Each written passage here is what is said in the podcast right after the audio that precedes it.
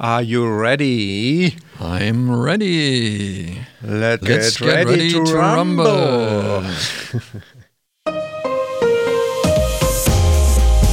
Herzlich willkommen zum Datenschutz Talk, Ihrem Podcast für die Themen Datenschutz und Informationssicherheit.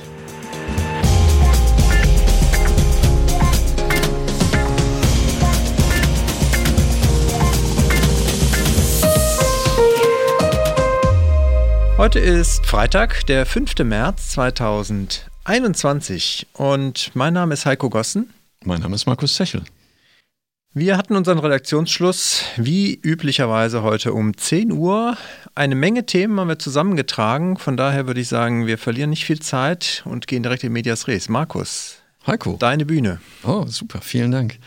Ich lege los mit einer Geschichte, die uns ja im Prinzip durch die gesamte Pandemie begleitet. Es geht um das Thema Videokonferenzsysteme und speziell die Videokonferenzsysteme an Schulen.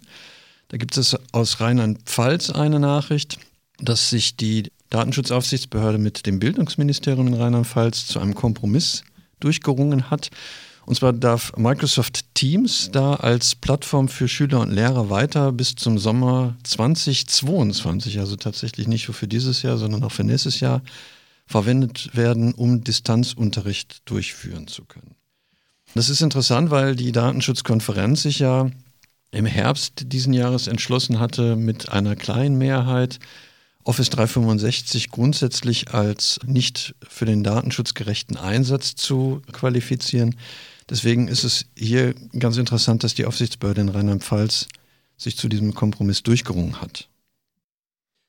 Du meinst wahrscheinlich Herbst letzten Jahres, weil dieser Herbst steht ja für dieses Jahr noch vor der Tür. Ja, ich, für mich fühlt sich das gerade genauso an wie Herbst. Vielleicht habe ich mich deswegen selber irritiert. Ja.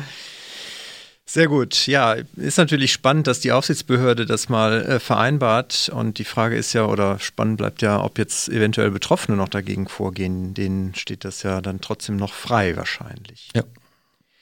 Ich bleibe im schulischen Bereich, gehe aber in den Hochschulbereich, weil auch da ist das Thema Video ein äh, doch nicht ganz unwichtiges. Wir haben da auch in der Vergangenheit schon mal drüber berichtet, dass halt es einige Hochschulen gibt, die ihre Studenten bei den Online-Prüfungen, also Remote-Prüfungen, dann überwachen durch Zwang, ein, die Videokamera einzuschalten oder wie die Fernuni Hagen sogar, dass der Des Desktop geteilt werden muss und auch das Mikrofon eingeschaltet bleiben muss, um halt Betrug und Fuschen sozusagen auf mal umgangssprachliche Art das äh, zu benennen, zu vermeiden oder beziehungsweise erkennen zu können. Da hat jetzt ein Student gegen geklagt beim äh, OVG Münster. Und zwar halt gegen die Fernuni Hagen. Das ist jetzt halt bis 8. März muss es entschieden werden, weil dann ist die fragliche Juraprüfung, die dort jetzt halt Anlass war. Der 31-jährige Student hat natürlich beklagt, dass es etwas schwierig ist, sein, äh, sich vorzubereiten auf die Prüfung und gleichzeitig natürlich dann auch nochmal da die äh, Eilentscheidung zu, vorzubringen. Interessant ist, dass die Fernuni Hagen selber im vergangenen Semester auch schon Online-Klausuren durchgeführt hat, allerdings ohne Überwachung, sogar äh, mit einer Open-Book-Prüfung. Also das heißt, da durfte man halt sogar Unterlagen verwenden. Von daher ist es natürlich schwierig jetzt zu sagen, jetzt müssen wir es überwachen. Andere Uni, und zwar die Christian-Albrechts-Universität in Kiel, war auch angegangen worden, weil da gab es auch entsprechende Vorhaben, die sollten dort in den äh, Statuten verankert werden, in der Satzung.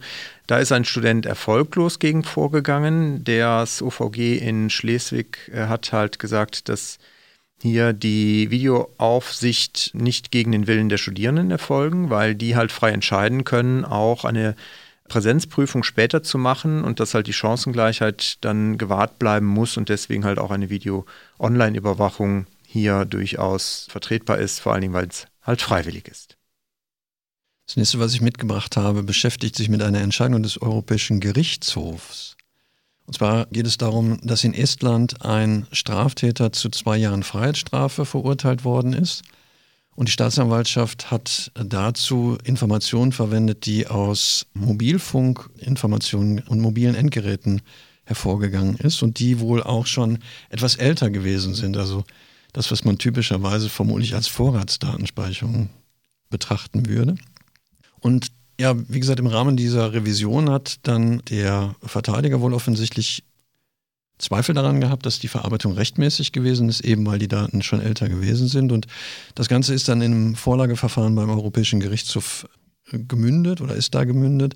Und tatsächlich hat der Europäische Gerichtshof, was nicht verwunderlich ist, weil es ja eigentlich durchgehende Rechtsprechung des EuGH ist zu dem Thema, gesagt, dass es unzulässig ist. Wir hatten ja im letzten Oktober, also im letzten Herbst, die, die Entscheidung dazu vom Europäischen Gerichtshof, wo es ja auch um Länder wie Belgien, Frankreich ging, die ja ähnlich, ähnliche Vorlagen hatten. Also von daher nicht wenig überraschend, dass die Daten hier nicht hätten verwendet werden dürfen und die nationale Richtlinie, die in Estland dazu etabliert worden ist, eben gegen Europarecht verstößt. Ja, ein ewiger Stein des Anstoßes die Vorratsdatenspeicherung, aber auf den EuGH ist anscheinend Verlass. Ich hätte ein Thema zu den neuen Apple-Einwilligungen im Rahmen von Werbetracking. Twitter sieht das Ganze relativ entspannt. Die nutzen, so wie ich das verstanden habe, aktuell wohl diese Werbe-ID nicht, sondern sagen, man erhalte halt durch die eigene Nutzerschaft schon genug eindeutige Signale, was sicherlich dem Umstand zu danken ist, dass man halt die Twitter-App ja nur nutzen kann, wenn man auch angemeldet ist. Sie wollen das jetzt erstmal beobachten und abwarten, wie bereitwillig iOS-Nutzer dann auch überhaupt dieses Opt-in zum Werbetracking erteilen, weil man halt auch sagt, man hat ja nur eine einzige Chance, die Nutzer zu fragen. Also das wird dann wahrscheinlich später bei der Twitter-App dann vielleicht auch nochmal nachgezogen werden. Aber im Moment, so zumindest mein Verständnis, verzichtet man darauf. Auch Google stellt sich deutlich datenschutzfreundlicher auf mit der Initiative Privacy First. Tatsächlich ist es geplant, dass im Google Chrome Browser demnächst keine Third-Party-Cookies mehr genutzt werden, um personenbezogene Daten, also Benutzerdaten auszuleiten an Werbenetzwerke. Google möchte das jetzt im Rahmen dieser Initiative anders machen, also nicht mehr auf Cookies setzen, sondern andere Mechanismen nutzen. Und zwar ist es offensichtlich so geplant, dass die Logik innerhalb des Browsers funktioniert und aus den Informationen zu dem Nutzer dann ein Profil erstellt wird und dieses Profil dann nachher zu einer Gruppe von Nutzern zusammengeführt wird. Wobei die Gruppe dann natürlich für die Werbekunden ausreichend groß bzw. ausreichend klein sein muss, damit die Informationen noch sinnvoll verwendet werden können. Also grundsätzlich eine gute Idee, auf Cookies zu verzichten, insbesondere weil natürlich dann die, die Einwilligungspflicht wegfällt. Ich bin gespannt, wie das nachher datenschutzrechtlich zu bewerten ist, weil hier natürlich auch ein Profil erzeugt wird. Und ob das jetzt zentral bei Google erstellt wird oder lokal auf dem Rechner, ist eine Frage, über die wir uns dann mal vielleicht in der Themenfolge auseinandersetzen können. Gute Idee. Ich muss zugeben, ich habe mir schon kurz die Augen gerieben, als ich diese Woche die Schlagzeilen gesehen habe, dass Google auf Cookies und damit halt ein Stück weit auf Tracking verzichten will. Aber im Detail, genau, sollten wir das vielleicht dann nochmal be näher beleuchten. Ich hätte eine Meldung aus Berlin noch, und zwar ging es um eine Klage, Schadensersatzklage, allerdings nicht also zwar schon grundsätzlich auf den DSGVO-Regelungen, allerdings halt zu einem Zeitpunkt, als die DSGVO noch nicht in Kraft war, ist der Verstoß begangen worden. Und zwar 2016 und 2017 erfolgten wohl die Verletzungshandlungen. Und das Kammergericht Berlin hat jetzt halt festgestellt, dass keine Rechtsansprüche da auf Schmerzensgeld oder auf Zahlung immaterieller Entschädigungen bestehen, weil halt die alte Rechtslage zum Zeitpunkt des Verstoßes noch galt. Das ähm, Aktenzeichen werden wir in die Shownotes packen. Das Volltexturteil ist allerdings, glaube ich, nur auf Juris kostenpflichtig einzusehen. Wir sind ja der Podcast für die Themen Datenschutz und Informationssicherheit. Deswegen habe ich eine Nachricht mitgebracht, die in die zweite Kategorie fällt. Heise hat berichtet, dass Fritzbox-Router im Moment in Gefahr sind. Es gibt wohl vermehrt Angriffe oder massenweise Angriffe, die von einer IP-Adresse ausgehen. Und da wird dann versucht, durch Ausprobieren und Ausraten sich an der Fritzbox-Oberfläche anzumelden. Dazu sagt ähm, AVM, die ja der Hersteller der Fritzboxen sind, gegenüber Heise Security, dass es sich eben nicht um eine Angriffswelle handelt, sondern erfolgreiche Anmeldeversuche auf, ähm, also Rateversuche handelt. Das muss man unterschiedlich interpretieren, warum das keine Angriffswelle sein muss, wenn das flächendeckend passiert.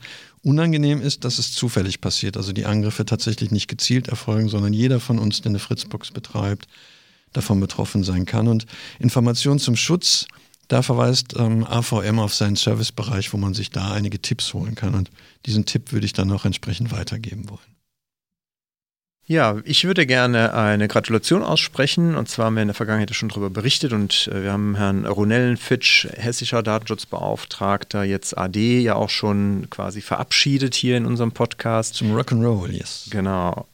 Und äh, heute möchten wir Herrn äh, Dr. Professor Dr. Alexander Rossnagel ganz herzlich gratulieren zum Amtsantritt, der diese Woche erfolgt ist. Und wir wünschen ihm natürlich auch ein glückliches Händchen bei der Führung der Landesbehörde für Datenschutz in Hessen. Bei meiner Nachricht weiß ich nicht, wem ich da gratulieren darf. Die Polizei in Magdeburg hat einige Daten gelöscht, insgesamt 42.000 Datensätze, wo es um Fingerabdrücke und Fotos ging, die natürlich für die Ermittlungen relevant gewesen sind. Wie sich jetzt allerdings herausgestellt hat, waren diese 42.000 Datensätze offensichtlich schon längst gelöscht, äh, hätten schon längst gelöscht werden müssen, weil dafür zum Teil die Aufbewahrungsfristen abgelaufen sind. Das heißt, der, der eigentliche Skandal, den, um den es ursprünglich ging, dass irrtümlich Daten gelöscht worden sind, stellt sich jetzt tatsächlich als Datenschutzskandal dar. Ich finde es ganz in interessant. Man kann jetzt scheinbar wohl die Daten aus der Datensicherung wiederherstellen. Auch das ist natürlich eine ganz interessante Geschichte, weil Datenlöschung, datenschutzrechtlich konforme Löschung ja eigentlich sich auch auf die Datensicherung beziehen muss. Deswegen äh, bin ich gespannt, wie das läuft und ob nachher dann auch die Datensätze, die wieder zurück eingespielt werden, dann zumindest datenschutzkonform gelöscht werden können. Richtiges Löschen ist, wie wir aus der eigenen Praxis wissen, natürlich auch nicht immer ganz trivial, weil natürlich gerade das selektive Löschen aus Backups ist dann auch wieder eher technisch große Herausforderung. Aber, und das ist auch unser Credo immer in der Beratung, wenn ich ein Löschkonzept habe, muss ich halt auch den Fall eines Wiedereinspielens von Backups berücksichtigen und natürlich dann auch wieder im produktiven System löschen. Das scheint hier noch nicht so richtig rund zu laufen, habe ich das Gefühl. Den Eindruck kann man gewinnen, ja. Ja. Thema Löschen ist ein gutes Stichwort, weil das war ja auch bei der Deutschen Wohnen Anlass für ein und äh, sogar eines der ersten sehr hohen Bußgelder, die wir hier in Deutschland gesehen haben. Die Datenschutzbeauftragte des Landes Berlin hat ja ein Bußgeld von 14,5 Millionen Euro gegen die Deutsche Bußgeld, äh, gegen die Deutsche Wohnen verhangen. Das ist jetzt angegangen worden. Dagegen ist geklagt worden. Das haben wir letzte Woche auch schon berichtet. Dieser Bußgeldbescheid wurde ja vom Landgericht Berlin gekippt. Letzte Woche wussten wir noch nicht genau aus welchen Gründen. Wie jetzt bekannt geworden ist, hat das Landgericht entgegen der Auffassung vom Landgericht Bonn hier die Anforderungen des Ordnungswidrigkeitengesetzes nicht als erfüllt gesehen, weil halt kein konkreter Handelnder im Unternehmen benannt wurde. Also man hat hier entgegen der europarechtlichen Auslegungen des Landgerichts Bonn andersrum entschieden und gesagt, es muss halt jemand benannt werden. Die Berliner Datenschutzaufsichtsbehörde hat jetzt das auch nochmal in einer Pressemitteilung kundgetan, hat sich da auch so ein bisschen, wie ich doch finde, eher äh, unglücklich geäußert, auch gegenüber dem Landgericht weil sie halt äh, dem, dem äh, Landgericht halt so ein bisschen vorwerfen, dass man doch der aufsichtsbehördlichen Abstimmung in der DSK hier widerspricht. Aber ich glaube, das ist letztendlich in unserem Rechtsstaat einfach so, dass halt es eine Gewaltenteilung gibt und ein Gericht halt unabhängig entscheidet. Also das letztendlich als Vorwurf zu machen, finde ich eher ein bisschen äh, schwierig. Also da sollte man dann eher gucken, was man daraus lernt oder beziehungsweise halt die Rechtsmittel einlegen. Aber da kann sich ja jeder auch nochmal eine eigene Meinung bilden. Da können wir gerne auch nochmal den Link in die Show Notes packen zu der Pressemitteilung. Ich bleibe in der Kategorie Bußgelder ähm, und bin in Ungarn gelandet. In Ungarn ist ein Bußgeld in Höhe von 38.447 Euro verhängt worden. Das ergibt sich halt aus der Umrechnung aus der jeweiligen ungarischen Währung. Interessant ist hier, dass es da zu dem Bußgeld gekommen ist auf Grundlage einer Datenspeicherung. Und zwar ist ein, eine Kopie gemacht worden eines Mutterpasses. Das klingt erstmal grundsätzlich ziemlich verstörend, aber wenn ich sage, dass es in Ungarn so ist, dass werdende Eltern finanzielle Erleichterungen bekommen, Steuervergünstigung oder beim Darlehen, dann wird es schon mal nicht mehr ganz so absurd. Hier war es so, dass ein Finanzinstitut allerdings die komplette Kopie des Mutterpasses angefertigt hat. Und das war nach Auffassung der ungarischen Datenschutzbehörde halt ein Verstoß gegen das Minimalprinzip, also Datenminimierung, was ja in der Datenschutzgrundverordnung auch ähm, gefordert ist. Insbesondere waren die Informationspflichten wohl nicht ausreichend erfüllt, weil die Beklagte das Paar nicht hinreichend äh, und transparent über die Datenverarbeitung informiert hat. Also eine teure Kopie, die da gefertigt worden ist. Ja, ich hätte auch noch ein Bußgeld. Ich gehe nochmal zurück nach Magdeburg. Da hatten wir in der Vergangenheit auch schon mal darüber berichtet, dass die Stadt Magdeburg wohl sehr offen ist für Hinweise aus der Bevölkerung bei Verstößen gegen halt entsprechende äh, Vorgaben, zum Beispiel halt bei Falschparkern. Und hier ist jetzt ein Bußgeld von der Aufsichtsbehörde in Magdeburg verhangen worden, und zwar gegen eine Privatperson weil sie ein, äh, eine E-Mail geschickt hat an die Aufsichtsbehörde, unverschlüsselt mit Fotos von mehreren Fahrzeugen inklusive der Kennzeichen und da hat die Stadt Magdeburg ja, wie gesagt, halt eine äh, Möglichkeit geschaffen, das halt natürlich per E-Mail zu empfangen. Aber der Verantwortliche beziehungsweise hier der ähm, Bürger hat halt äh, natürlich auch die Möglichkeit gehabt, es postalisch zu verschicken, falls er keine Verschlüsselung bei sich einsetzt auf seinem E-Mail-Postfach. Und äh, deswegen finde ich es ganz bemerkenswert, dass er jetzt 200 Euro dafür zahlen darf, dass er Falschparker quasi hier angeschwärzt hat. Die Aufsichtsbehörde hat immer darauf hingewiesen und ich finde das halt auch, wie gesagt, etwas ähm, so rein aus der sozialen äh, Sicht heraus ein bisschen bedenklich, dass man halt hier von der Stadtseite aufruft, quasi solche Meldungen zu machen. Und die Aufsichtsbehörde hat nochmal klargestellt, dass es halt Aufgabe der Stadt sei und nicht der Bürger hier die Meldungen abzusetzen. Wir hatten ja schon mal ein ähnliches Bußgeld auch gegen eine Privatperson, die eine Dashcam bei sich eingesetzt hat und dann YouTube-Videos daraus gemacht hat, um die dümmsten Autofahrer zu zeigen. Also das scheint sich offensichtlich dann so durchzusetzen, weil das Bußgeld war auch ungefähr in der gleichen Höhe. Also Eingriffe in, in, in den Verkehr insbesondere mit Videoüberwachung oder anderen Mitteln scheint halt wirklich Bußgeldbewährt zu sein. Irritierend. Sollten sich alle mal hinter die Ohren schreiben, die sowas gerne machen. Ja. Ich möchte noch auf zwei eigene Angebote hinweisen im Rahmen der Migosense Akademie. Und zwar wird vom 15.03. bis zum 17.03. ein Seminar bei uns durchgeführt, was sich mit Datenschutzmanagementsystemen beschäftigt, insbesondere das Datenschutzmanagementsystem auf Basis der ISO 27701. Dazu hatten wir auch schon mal eine Folge, die wir gemacht haben zu dem spannenden Thema. Und das versuchen wir natürlich jetzt auch im Seminar nochmal anzubringen. Und am 12. April werden wir ein Seminar durchführen, was sich mit Auskunftsrechten und Auskunftspflichten gegenüber Behörden und betroffenen Personen beschäftigt. Das wird ein Remote-Angebot äh, sein. Das heißt also, wenn Sie die Reise nach Mülheim an der Ruhr scheuen, können Sie auch trotzdem an dem Seminar teilnehmen. Weitere Informationen finden Sie über die Migosense-Seite unter dem äh, Stichwort Akademie-Fortbildung. Ich hätte auch noch einen Hinweis, einige haben es sicherlich auch schon gesehen. Wir haben diese Woche auch eine neue Themenfolge veröffentlicht. Ich hatte Frau Marit Hansen vom ULD in Schleswig-Holstein zu Gast, virtuell zu Gast. Und wir haben über das Thema Privacy by Design gesprochen, auch über die Frage, wie Daten, wie weit der sozusagen zu verstehen ist und was halt auch über die deutsche Übersetzung der Technikgestaltung hinaus darunter noch alles zu subsumieren ist. Du hast eben das Thema Datenminimierung angesprochen, fast passt da auch ganz hervorragend rein. Also auch wenn das eine etwas längere Themenfolge geworden ist mit einer guten Stunde, glaube ich doch, kann man sie sehr gut hören, sollte man hören, weil doch viele Dinge da nochmal angesprochen werden, die man in der täglichen Praxis als Datenschutzbeauftragter gut berücksichtigen kann und auch sollte. Ja, dann haben wir ja jetzt auch von der Bundesregierung und von der äh, Ministerkonferenz ja auch erfahren, dass es wieder Lockerungen gibt, dass erste Geschäfte wieder aufmachen dürfen. Da ist natürlich das Thema Kontakt Erfassung sicherlich auch wieder ein relevanter Punkt. Deswegen möchten wir die Gelegenheit auch nutzen, nochmal auf unsere Vordrucke aufmerksam zu machen, die man auf unserer Webseite findet. Oder aber wer da gerne noch von Gebrauch machen möchte, wir haben auch noch einige unserer Blöcke da, die das halt schon als ja, Abreißblock quasi dann Ihnen zur Verfügung stellt, wo Sie dann die Daten Ihrer Besucher zum Beispiel erfassen dürfen, im Restaurant oder wo auch immer Sie dann zum Einsatz kommen. Also da wenden Sie sich gerne an uns, schreiben Sie uns eine E-Mail an datenschutztalk.migosense.de und wir schicken Ihnen gerne da, solange noch der Vorrat reicht, auch einen Blog oder zwei zu.